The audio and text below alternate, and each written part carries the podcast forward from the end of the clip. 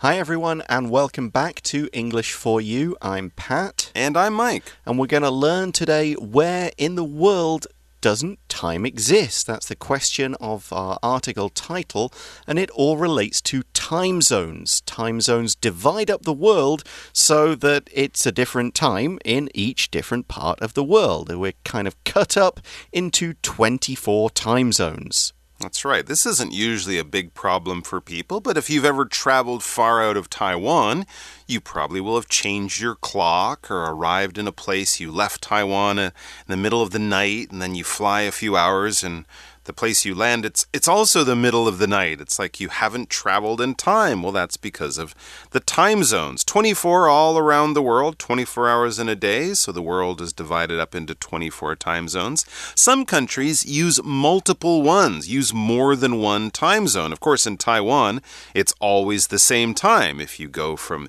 uh, Taichung on the west coast to Taidong on the east coast, you don't have to change your watch because it's in one time zone. But the US is much bigger from east to west, so it has six time zones. Yeah, but some countries just use one time zone to make it easier for people there to communicate with each other. Like China just has one. Although, as we discussed yesterday, this has odd consequences for when people in the west of China have to get up and go to work to fit the time they're on, which is Beijing time. Mm, that's but, true. Yeah, we found there are two places in the world where you can be in every time zone at once. Did you work out where they were? We're going to reveal them to you in part two of our article, so let's read through and find out. Reading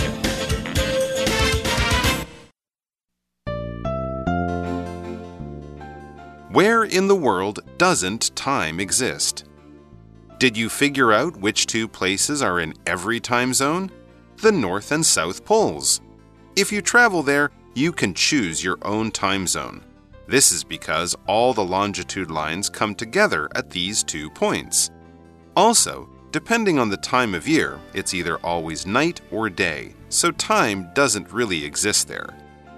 Realistically, though, people who work at these remote locations still need time to maintain schedules. The North Pole is all sea ice, so workers live on ships. Captains often choose their time zones to be the same as nearby countries or other nearby ships. There are many research stations at the South Pole. Most of these stations use the same time zone as the country that owns it. However, some stations choose to use New Zealand's time zone. This is because the South Pole is often reached by going through New Zealand. An example of this is the US's McMurdo Station. This is the largest station at the South Pole. So let's get straight on to the answers. All right, so here's the question that we asked you at the beginning of yesterday's article. Did you figure out which two places are in every time zone? Okay, did you figure it out? Did you find the answer? That's what the phrasal verb figure out means. It means to find an answer, to solve a problem, or to, you know, get to the, the answer of a puzzle or a riddle or something like that. So if you're doing math, your job when you're doing your math homework is to figure out the answer to the math problem. So, where in the world are you could you be when you are in every time zone at once? Did you figure it out? Yeah, I kind of gave away the answer yesterday. It is the North and South Poles. Oh, right at the top and the bottom. That's right. Yes, up the very top, the very north part of the very south part. Of course, these are cold, icy places where very few people, mostly scientists and penguins or polar bears, live there. But if you go up to the very northern point or the very southern point, the poles of the Earth, you can be in every time zone. If you travel there, it says you can choose your own time zone, right? Look at a map. All of those 24 lines, the lines of longitude we talked about that make up the time zones, they meet up right at the top and right at the bottom of the world. So when you're right up there, if you travel up there, You can be in every time zone at once, or pick one. Just stand in a certain spot and you'll be in a certain time zone. Take a step to the left or the right, you'll be in a different time zone. But to do this, of course, you have to travel to the North or South Pole, and that is not an easy place to travel to. To travel is to go somewhere, basically, to voyage. When you leave your home, you are probably traveling somewhere. You could be walking down the street to the local store or to the local restaurant to buy a bowl of noodles. It's not really traveling. We think of this usually a bit more as like leaving your home, packing a bag, going on a trip, going on a holiday, something like that. But you know, you could say I travel to work or school in the morning by bus. Yeah, you could say that. But often when we use the word, I'm going to travel this weekend, I don't think of you going downtown to go shopping. I might think of you going off camping or, you know, going to another city or something like that. Here's a place to travel to. I've always wanted to travel to Zanzibar. Mm. It just sounds cool. Yeah. I don't know much about it. I just want to go Somewhere, is that like East Africa? Yeah, Zanzibar. Sounds cool. Yeah. So the North and South poles, and we learn that, that you can choose your own time zone. This is because all the longitude or longitude lines come together at these two points. So look on a map, and all of these lines, especially on a globe, will curve back in and just hit that single point at the top and the bottom. There you go. Also, it says, depending on the time of year, it's either always night or day. So time doesn't really exist there. Hmm. Wow, that's cool. So, yeah, it's true. We've probably read articles about this, you know, that in the northern and southern parts of the world, in the wintertime, you get a lot of darkness. The sun sometimes almost never comes up or never comes up.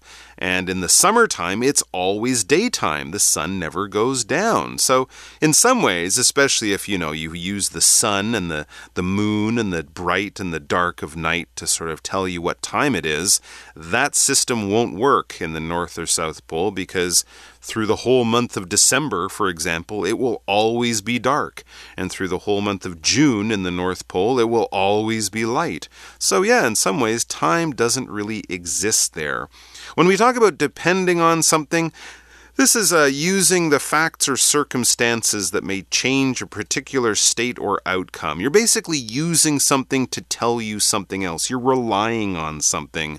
A lot of people might depend on their clock, their watch, to tell them what time it is, right? Most people don't look out the window and say, oh, gee, the sun is just moving up there past that mountain, so I know that it's nine o'clock in the morning. No, you depend on uh, uh, your your watch or something. You might depend on your smartphone to to give you the news. You don't listen to the news on the radio, watch it on TV, buy a newspaper. You depend on your smartphone to give you the news. If you want to know what's going on in the world and you don't have your smartphone, you'll be like, I don't know what's going on in the world. I depend on this to do something. So you rely on it. You kind of need it. Um, when we talk about it's depending on the time of year, this changes the situation, right? We rely on knowing the time of year and the different facts or circumstances about that part of the year, that time of the year, to tell us different things, to know different things, to sort of understand that different things might be true or might be the important thing at that time. Yeah, you could say depending on the time of year, different fruits will be available. You know, the different fruits will be growing. Exactly. You can of thing. rely on it. You can know that during the summer, pineapples will be in season, but in the winter, they might be hard to find. Hmm.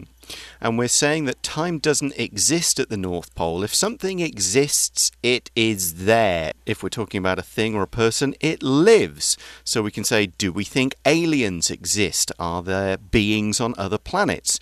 Do you believe that, you know, uh, Atlantis existed? You know, this city on an island somewhere in the Atlantic Ocean. Was that real? Nobody quite knows for sure. There are a lot of legends, but we don't know whether those people really existed. And here's another example. Do you believe that ghosts really exist? You know, are there spirits that come around and come out during Ghost Month to be hungry ghosts and that kind of thing? Is that real or is that just stories and beliefs? You know, it's up to you to decide whether you think they really exist or not.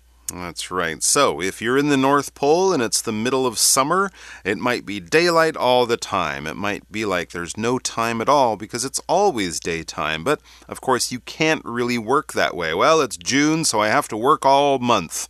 I can't go to sleep because the sun never goes down. That's not a way of living your life. That would be really bad for people. So, the article says, realistically, though, people who work at these remote locations still need time to maintain schedules. You need time to sleep.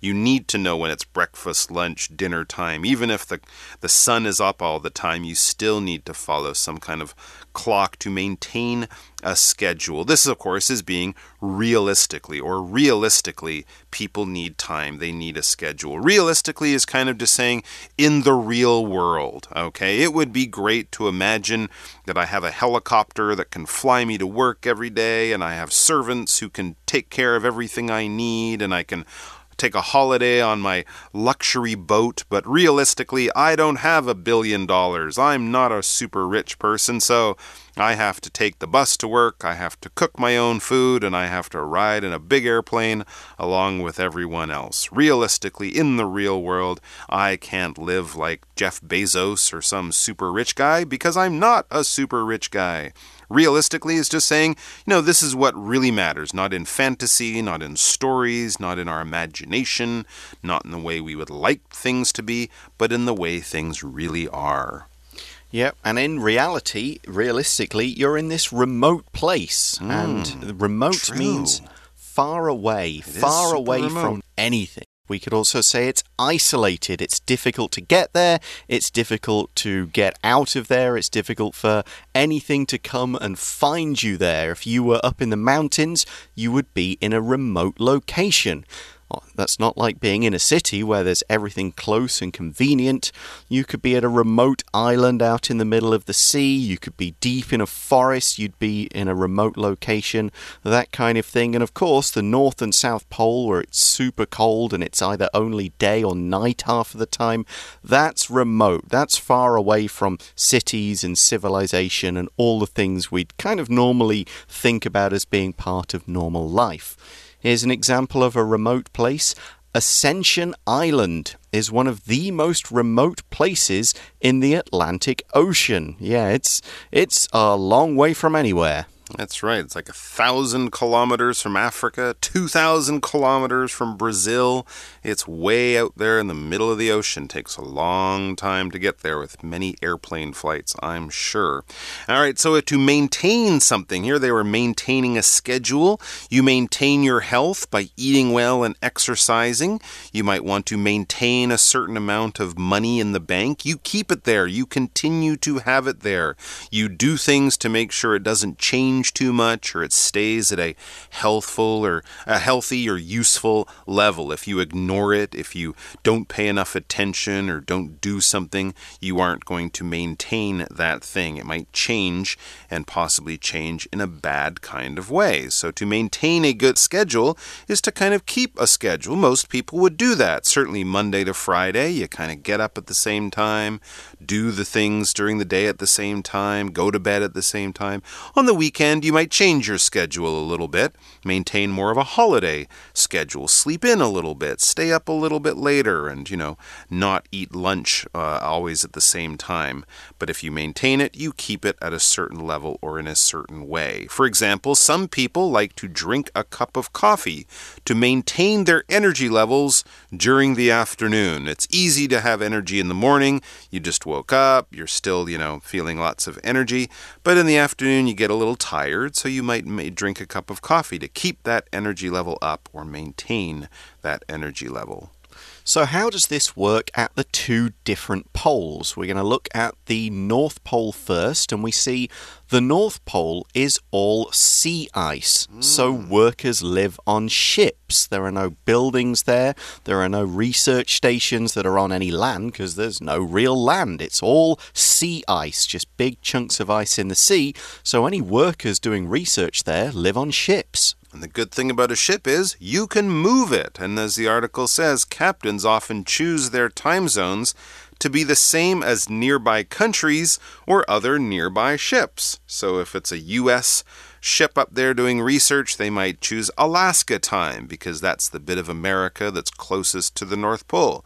The Russians would be on Russian time, and the Canadians would be on Canadian time, or something like that. And if the uh, as the world moves or whatever, they can move their boat or ship around. And the captains, they choose the time zone, they choose where the ship goes because that's what a captain does. The captain is basically the boss of the boat or the ship, the one who makes the decisions, who has the responsibility, who keeps things safe, who decides where to go, when to go, how to go, all of that stuff stuff. So if you're on a boat or a ship, the top dog, the boss, the person who gives all the orders and everyone says, yes, sir, or yes, ma'am, that's the captain. Same thing for an airplane. The captain of the plane will be the one flying the plane or telling the co pilots what to do, making the announcements, making all the tough decisions. For example, the captain of the ship told the passengers that they were about to pull up to the dock.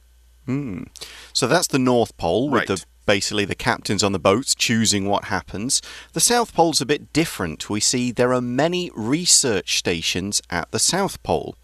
So, research or research, both are okay. This is the activity of either finding out all the current facts about something or discovering new facts about something by doing tests, making experiments, and so on. You're either reviewing all the knowledge that is currently available, or you're increasing that amount of knowledge by adding new facts, new details, trying new things. So, this is basically what scientists do, whether it's life science, computer science you know, history, you do research by reading all the books and maybe trying to find other sources of information. But here, this kind of research is sort of seeing what's happening at the poles, what happens if we do this, what's the change in the levels of ice and temperature, and what happens in these conditions, and so on. That's what they're doing up there. And they're in stations, they're in buildings where this happens. In fact, I knew a guy who worked down there in the really? South Pole. He would stay there for like 11 months or something. He was, oh. I think he was mostly doing kind of cooking and stuff, but he would also do cleaning and whatever else needed to be done for the few people that stayed there over the winter. What an interesting job. So, yeah, these scientists and the people who support them are down there all the time. And what time do they choose? Because, you know, as we said, it could be any time down at the South Pole. It says most of these stations use the same time zone as the country that owns it. In the same way that the ships up at the North Pole would basically pick the time of the country that they're from or the country they're nearby the the ice the the research stations down at the South Pole they pick the time of the country that owns it the country that operates it. They're on the same time. And you know this just makes it easier for them to talk to the scientists back home to keep the communication easy for everyone now, some of these stations are mixed. They've got researchers from all over the world collaborating together. So, in that case, maybe they feel that choosing one country, it's like, well, that's our country, it's our station. Maybe that could get a bit awkward.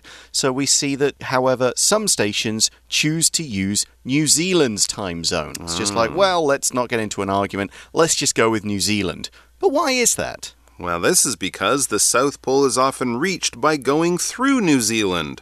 New Zealand is one of the closest places to the South Pole. There, maybe southern Chile or something like that. So, if you're going to be flying on an airplane and they're like, we will leave at 9 o'clock and be there at 12 o'clock, you don't want to be, wait, your 9 o'clock or our 9 o'clock? If you both know what 9 o'clock is, that makes it easier. And I guess another thing is that, for example, um, if it was a, a, British research station, it would be daytime in the South Pole and nighttime up in Britain. So mm. that might just be confusing to everyone. But New Zealand is a country, it has a time zone. It's easy to figure out what time it is there. Let's just choose the same time. Plus, it's quite close to the South Pole. Um, and it's also the place that people go through when they are trying to reach the South Pole. You can't really fly from London or Washington, D.C. straight to the South Pole. You have to go through New Zealand, change airplanes, or get on a boat or something like that, and then go from New Zealand. So you use New Zealand to reach the South Pole. When we use this verb to reach, we're not talking about stretching your arm out to get something that is nearby and bring it to yourself, like you might reach across the table to get the salt. No, we're talking about getting to a place that's probably kind of hard to get to Right, so you might use a long plane journey to reach the other side of the world. You might use a special kind of truck to reach the top of a, a mountain. You can't just drive up there in a bus because the road is very rough. You got to drive over rocks and through a forest or something like that. You might reach a place by horseback if there are not even roads that can get you up there. So we use this to talk about getting to a place, accessing a place, something like that. For example, the rescuers used a helicopter to reach the injured mountain climbers. They couldn't reach them by car or road because there are no roads, so they used a special helicopter to reach the mountain climbers high up on the side of a mountain. So, who does use New Zealand's time zone? Well, mm. we hmm. have an example of this is the US's McMurdo station. Oh, so, okay. this is owned by the US, but they just decide for convenience, for kind of let's make it easy for everyone, let's use New Zealand time. Oh, okay, that's kind of handy. And it says this is the largest station at the South Pole. Oh, interesting. So mm. the US's South Pole Research Station is the largest of all the countries that have these research stations. And if you want to know what time it is there, just find out what time it is in New Zealand. It's the same time. Well, there we go. The answers to our question that we posed at the start of day one, and that brings us to the end of the article. So let's go to today's chat question.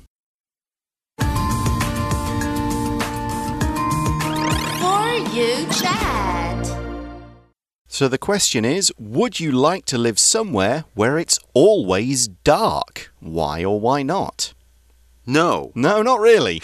no. I, I mean, it, it, sometimes feels when in, in you're in Britain mm -hmm. and the winter, and mm. I'm sure in Canada as well, mm. when you get up and it's dark, you go to mm. work and you leave work and it's dark, uh. you never see the sun. So mm.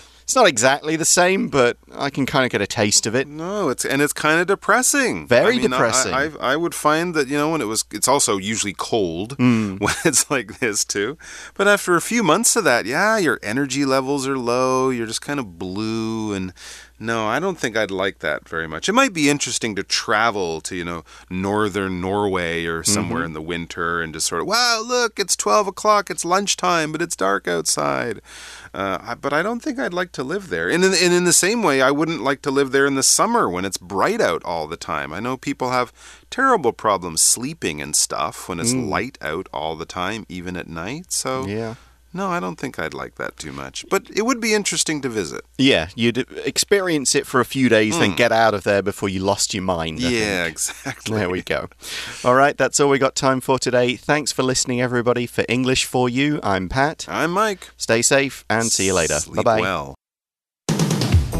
Vocabulary Review Travel Many people travel to Japan to visit the temples and take pictures of them. Exist. Before cars existed, people had to ride horses and bicycles to get around. Remote. The ship sailed for a week and arrived at a remote island in the middle of the ocean. Maintain. Martin worked hard to maintain his good grades in all his classes. Captain The captain ordered the sailors to sail the ship into the port because a big storm was coming. Reach Once Camilla reached the top of the mountain, she stopped and rested for a while. 智慧小补帖。 Realistically. Research